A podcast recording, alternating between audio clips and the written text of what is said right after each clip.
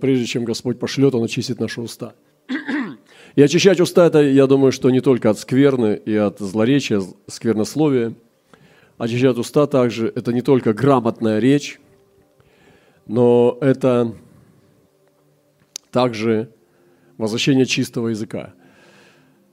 И когда Господь коснулся через Серафима углем пророческих уст, очистил, то после этого последовало посланничество.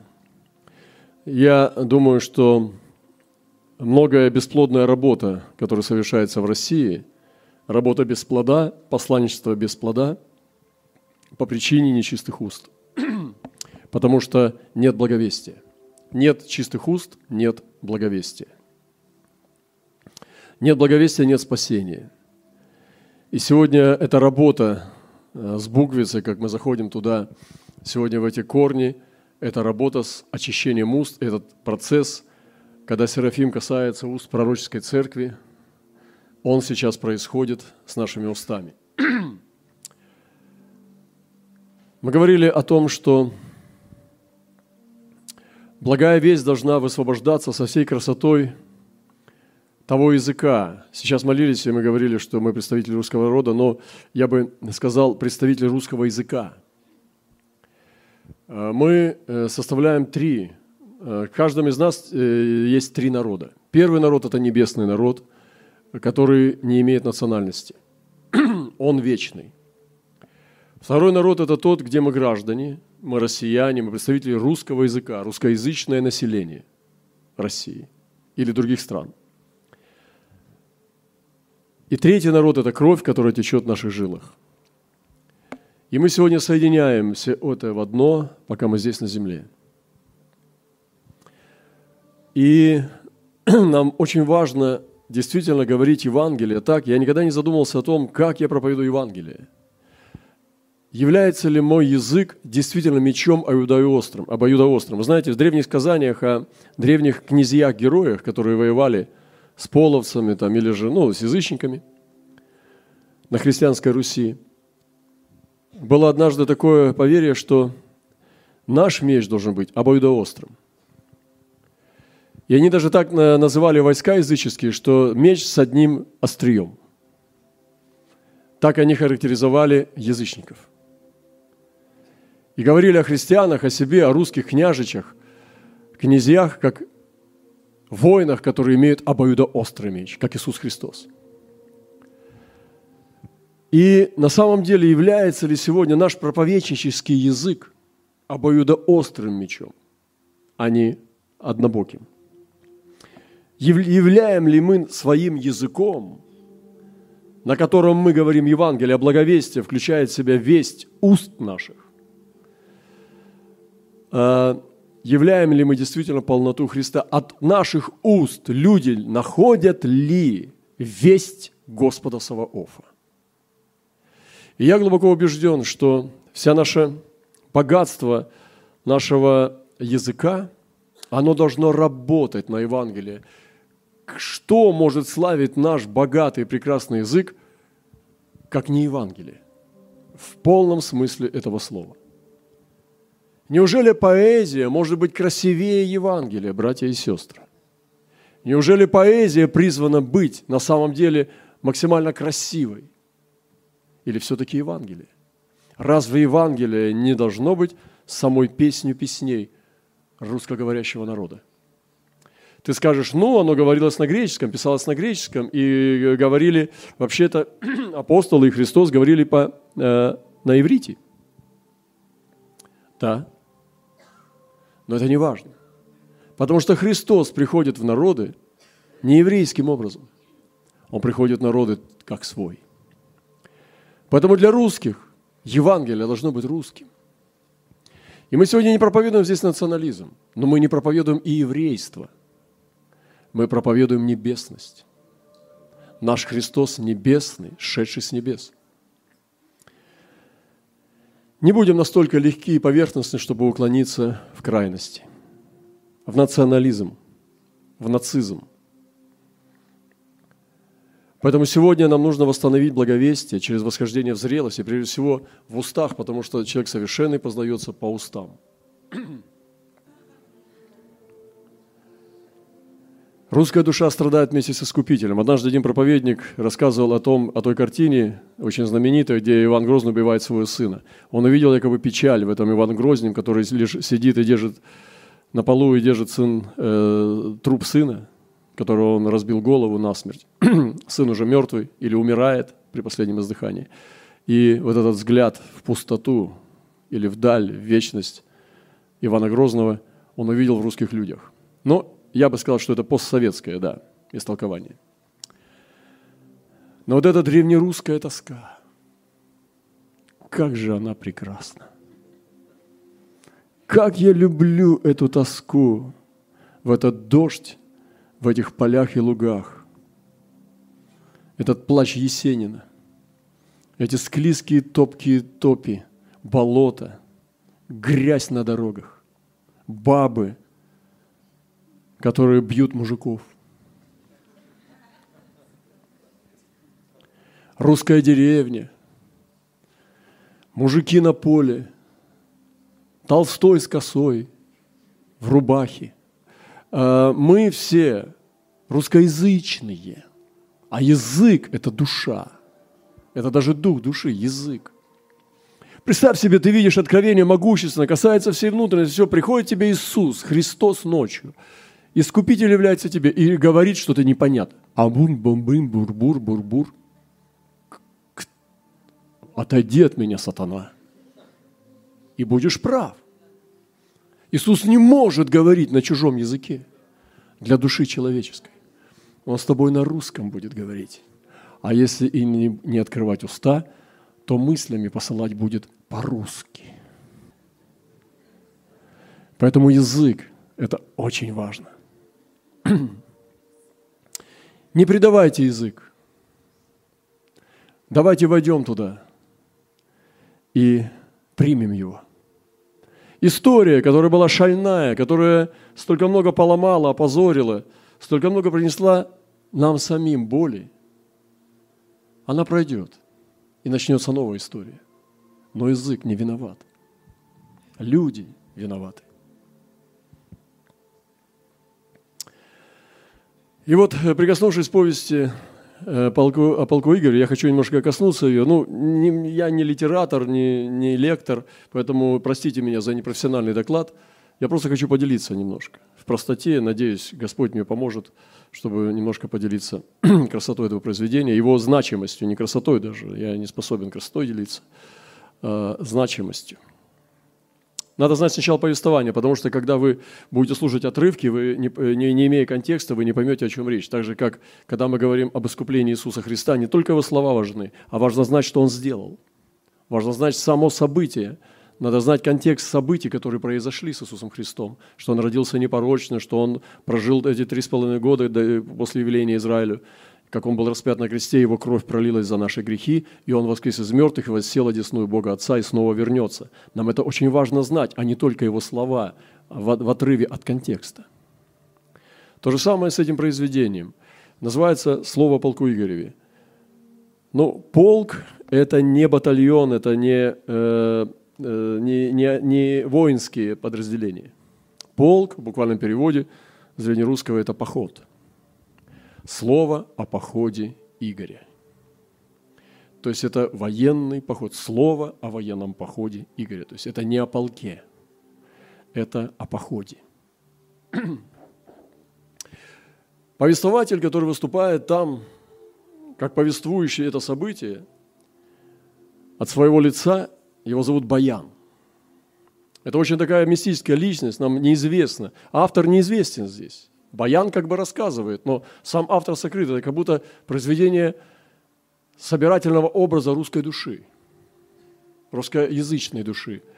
И оно вещает, и специалисты говорят, что вещает оно необычным образом, не так, как принято слышать другие произведения. Вообще-то там немного произведений было.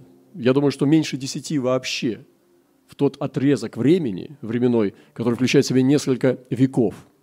Известных произведений до десяти всего лишь в течение нескольких веков, и оно является центральным. Оно является памятником, литературным памятником русского народа. И этот баян вещает с большой властью. Он находит в себе дерзновение обличать князей. Так никто не делал. Он говорит с огромной властью к князьям и к Игорю, и к Святославу, Всеволоду. Он говорит им с точки зрения обличения, как Святой Дух. И этот баян, я бы назвал его русским Святым Духом. Ну, если говорить о повествовании, то мы встречаем молодого Игоря, князя, ну, возраст неизвестен, но я думаю, что он был способен вести войны, полный амбиций, со своим братом Всеволодом, и взяв своего брата Всеволода и сына своего, он пошел на полки язычников. И он хотел Э, победить половцев, чтобы затмить подвиги отца Святослава, который в то время был князем Киева, и он был очень известный э, полководец и уже состоявшийся человек со своими братьями, князьями и сыновьями. Но в то время княжества русские, они были рассеяны – и враждовали. Вы знаете, некоторые произведения, такие как Андрей Жеблев, там Тарковский, он показывает очень хорошо, как брат предает брата. И на Руси это было, ну, это было не, не редкостью, когда брат восставал на брата ради власти и наживы. К сожалению, мы видим это и по сей день. Первую битву они выигрывают. Они нападают, как говорится, Русь осталась уже за холмами, и они ушли уже на территорию врага хотя в то время, как бы мирно, уже граница устоялась. Но они делают дерзновение, они переходят на территорию врага и начинают воевать там, пока половцы, князья отошли в другие походы. Они завоевывают добычу, но не кидаются на нее, холодно к ней относятся, забирают девиц, собирают только живых и празднуют победу. Половцы узнают об этом всем, возвращаются и нападают на них. И вот идет страшная битва. Но перед тем, как это произошло, Бог посылает им знамение. Они видят затмение, они видят природные катастрофы, явления, и Игорь встречает, что сама земля, сама природа и небо говорит ему о каких-то зловещих событиях. Ну, как говорят специалисты, что будучи христианином, он уже не суеверен, он отвергает их. В общем, он больше, чем это, он идет, невзирая на знамение земли и неба. И проигрывает битву. Мы видим Игоря, который попадает в плен. Он находится, как написано там, покидая свое золотое седло, он садится в чужое. Враги пленяют его, и он попадает в глубокую, значит, в тыл врага, плененный князь. И вдруг его отец Святослав, этот уже умудренный, состоявшийся старец, воин, получает откровение. Вы видите, автор, этот баян, он верит в откровение. Он получает сон, что его поет синим вином, что вороны проклятые летают над ним и сыплют жемчуг из пустых колчанов. Он встает он не знал, потому что гонцы не сообщили, что Игорь вышел на войну, и он провоцировал зло врага, атаки врага. И он практически как бы подставил всех братьев и всю Русь, то, что он вышел без совета братьев и князей. Его Святослав в размышлении начинает верить откровению. Видите, вера в откровение. Разве это не христианская искупительная благодать? Какие-то бояре помогают ему в истолковании этого, и он начинает понимать, что его сын Игорь в беде. И он делает, ну, как э, в литературе это называется, золотое слово Святослава. Он, он призывает князей русских. Он призывает их собраться воедино и начинает укорять их за междоусобицы, за вражду между братьями, за братоубийство – и он начинает призывать князей русских, своих родных, дальних и близких, сыновей, князей, чтобы пойти и вступиться за Игоря, сына своего, за Всеволода. О Всеволоде уже нет речи, возможно, он погибает. Э, ну, никто не может понять, что с ним стало, потому что нет о нем речи. Просто мы видим Игоря одного. Но братья начинают открывать об Игоре худое. Они не хотят спасать брата. И один за другим, отворачиваясь, они расходятся. И не хотят рисковать своей жизнью за брата. Как это близко, братья и сестры. Я читаю, как будто бы, как будто про нас. Так это близко и по-родному звучит все, как будто бы ты читаешь автобиографию. Братья отворачиваются и еще делают Игоря виноватым. Да, действительно, он в чем-то был виновен. Да, он несовершен. Да, он там потопил какие-то сокровища, там, да, какие-то, у него были какие-то выходки по молодости – Братья укоряют его в этом и расходятся. И Баян переходит к другой картине. Игорь в плену. Он осознает свою вину. И дальше Баян переходит другой, как будто камера переносится и показывает его супругу. И здесь вступает вот эта золотая, платиновая молитва Ярославны. Его супруга начинает горевать, как другое имя Ефросиния, Ярославна. И в Древней Руси плач – это была форма выражения молитвы на Руси. И вот этот плач Ярославны на стене города. Она выходит, и это потрясающая молитва. Я слушал эту молитву, я был ошеломлен этой красотой. И она начинает взывать и укорять. Если вы позволите, я не планировал это сделать, но я попробую озвучить это. Я записал, даже не смог удержаться и прочитал его выразительно, и попробую, если оно получится озвучить его, пожалуйста, включу. Плач Ярославны на стене, где она укоряет ветер – за то, что он не убрал стрелы врага от полков Игоревых. Она укоряет солнце, что оно пересушило тетиву наших воинов. Он укоряет реки, что они не помогли Игорю. И она взывает к земле. Она молится Богу, но укоряет землю за то, что она не помогла жене. Послушаем, если получится. Слово о полку Игореве, плач Ярославный. Над широким берегом Дуная, Над великой Галицкой землей Плачет, из Путивля долетая, Голос Ярославный молодой.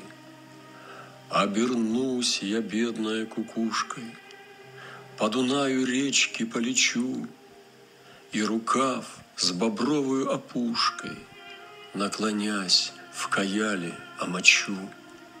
Улетят, развеются туманы, Приоткроет очи Игорь князь, И утру кровавые я раны Над могучим телом наклонясь. Далеко в пути в Лина забрали, Лишь заря займется поутру, Ярославна, полная печали, Как кукушка — кличет на юру.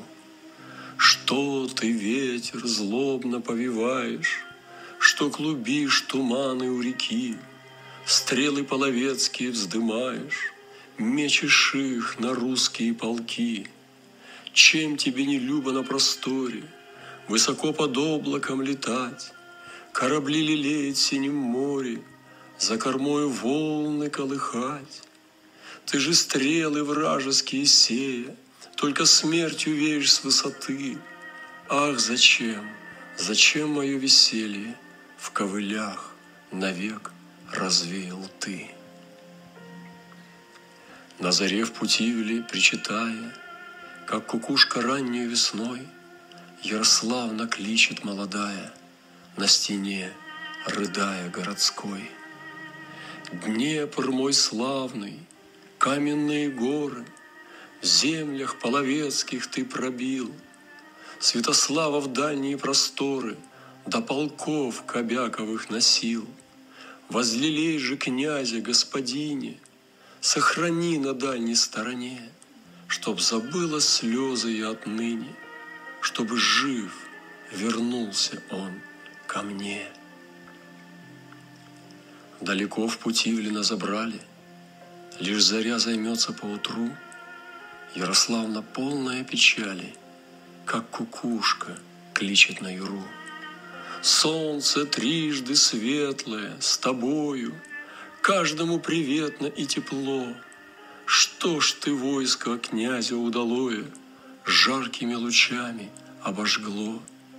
И зачем в пустыне ты безводной – под ударом грозных половчан Жаждою стянула лук походный, Горем переполнила колчан. И взыграло море, сквозь туман, Вихрь промчался к северу родному, Сам Господь из половецких стран Князю путь указывает к дому. Ух, какая красота мощная.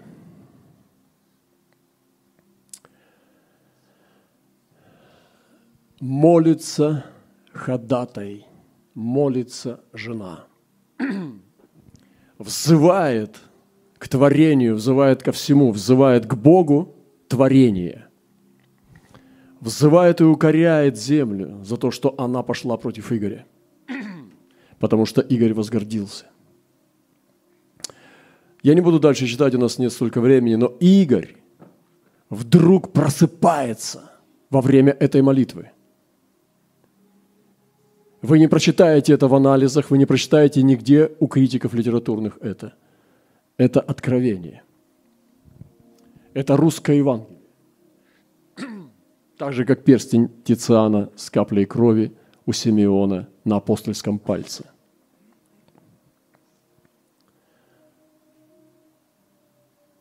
он пробуждается от ходатайства и от покаяния своего.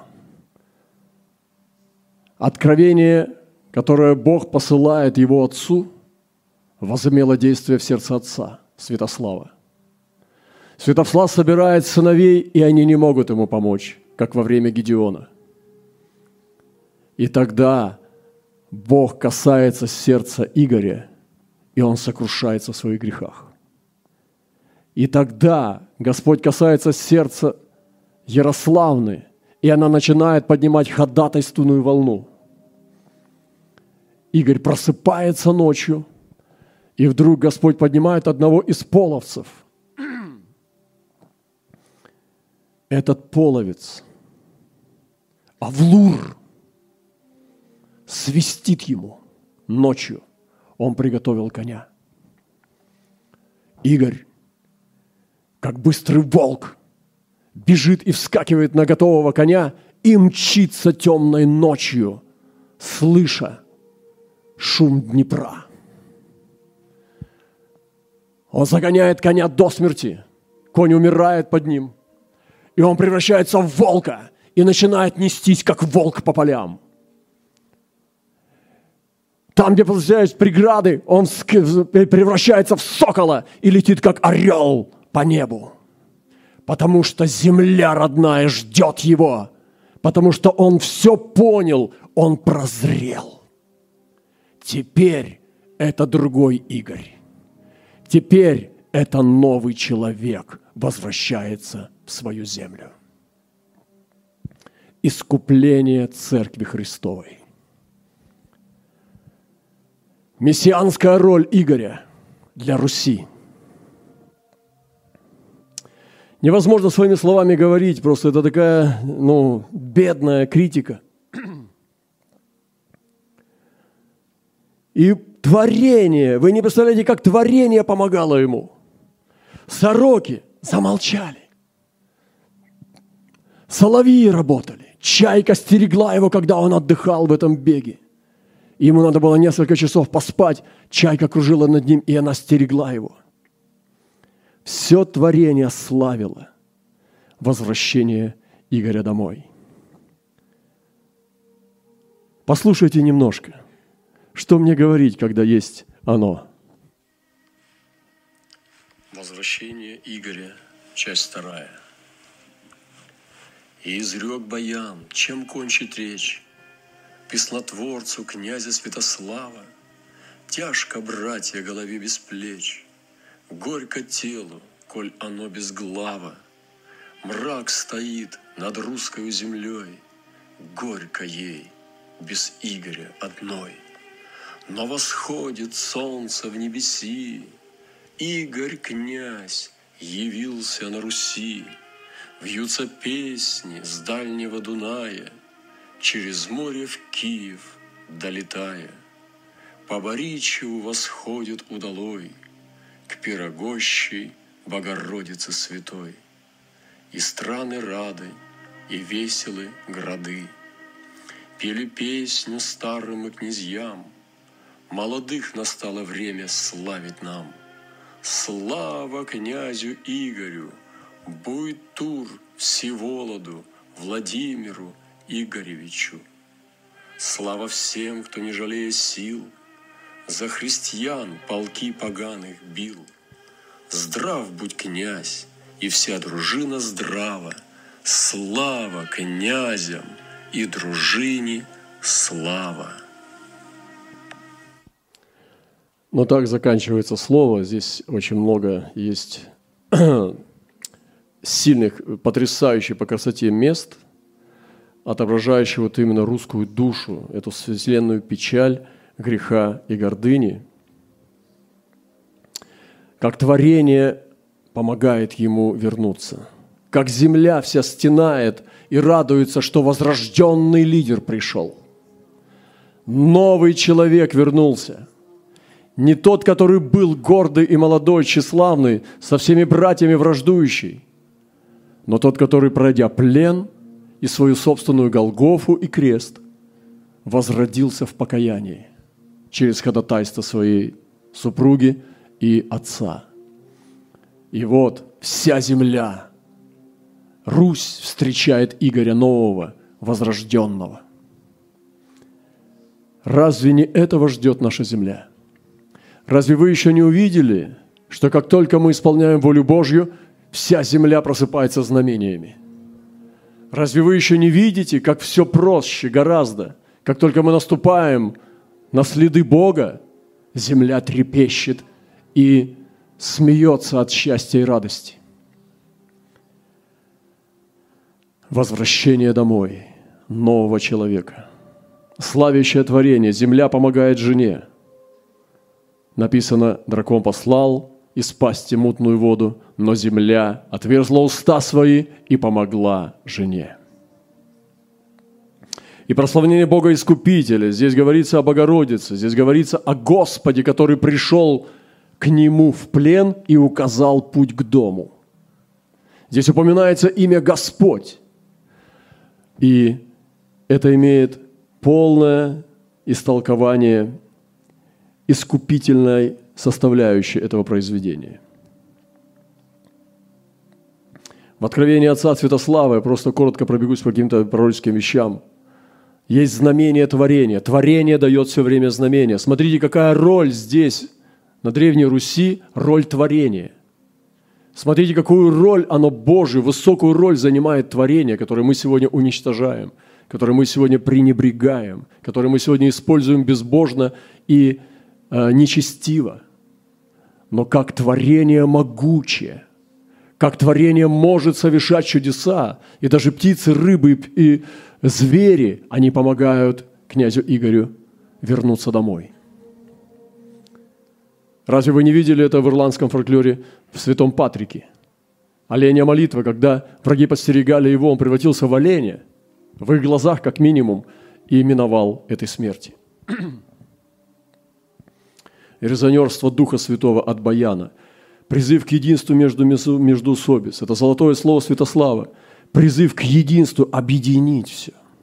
Это единое тело Христова. И герой-князь Красное солнце возвещает этот призыв к единению. Авлур, язычник, половец помогает ему бежать. Сыны мира есть даже в стане врагов. Язычники приходят ко Христу. Он осознает Божью роль в том, чтобы помочь князю вернуться домой. И в конце Игорь обращается к Господу. Мы здесь видим искупительный смысл, суды за грехи. Мы видим, как проклятие приходит через наказание из-за грехов, из-за гордыни. Бог судит Игоря пленом. Разве мы не встречаем Франциска в плену, не встречаем Патрика в плену? Мы встречаем, что многие герои, помазанники проходили через плен. А разве мы не встречаем сегодня церковь в плену? Разве нашу деву не украли? Враги язычества и духовная война. Война христиан за истину.